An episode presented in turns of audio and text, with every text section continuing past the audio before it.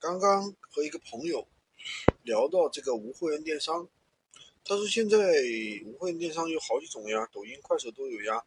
抖音里面有那个精选联盟无货源，对吧？那么你这边的话，闲鱼无货源，那很多人就想知道啊，就是说我们闲鱼无货源跟抖音无货源，抖音的这个精选联盟无货源啊，应该叫抖店无货源，它的区别在哪里？其实呢。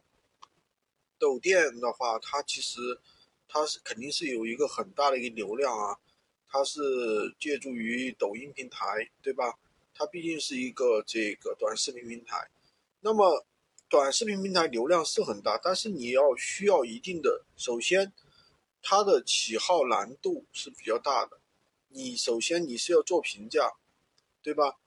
因为它的模式就两种，第一种就是你自己拍视频开直播带货。对吧？那我相信绝大部分人没有这个能力。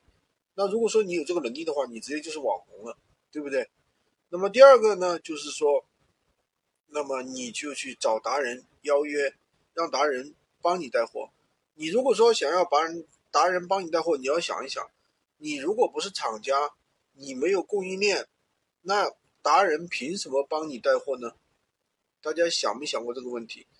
达人为什么要帮你带货？你供你不是供应链，那么很简单，你是不是就没有价格优势，对吧？而且你的评分就不会高，对吧？你发货之后，那有可能因为抖音、抖店的话，它肯定是看见你评分来的，你评分越高的话，那么就越容易被人来去从你这里啊来来拿货，对不对？那如果说你没有当。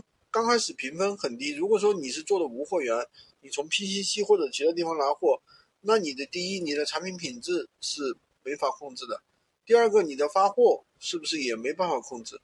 那你这样的话就会存在什么问题呢？呃，就是你的评分不会高，对吧？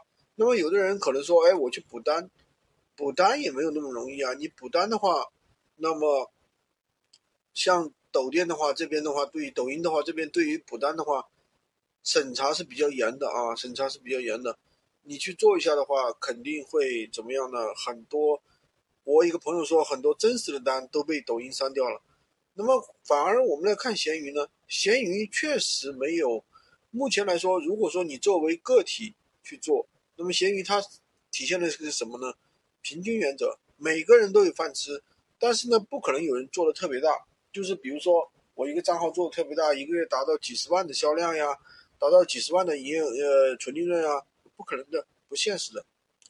但是呢，它是平比较平均化的，不是像有的人对吧？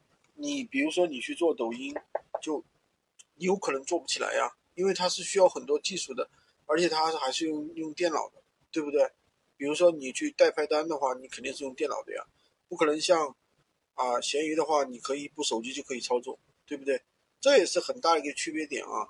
闲鱼的话，你一部手机就可以操作，倒是抖音是不可以的。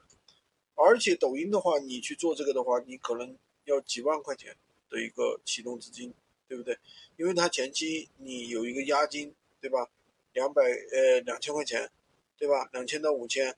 那么你上不同的类目，它另一另外还有押金，对吧？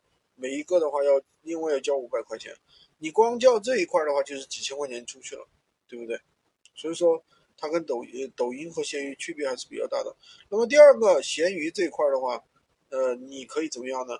比如说，你可以成交一些大单，对吧？成交一些大单，成交一些批发单，对吧？但是闲抖音那边呢是没有没有的。那也就是说，如果说你是玩技术的，你技术很好，那你可以去做抖音，而且你有这个资金，对吧？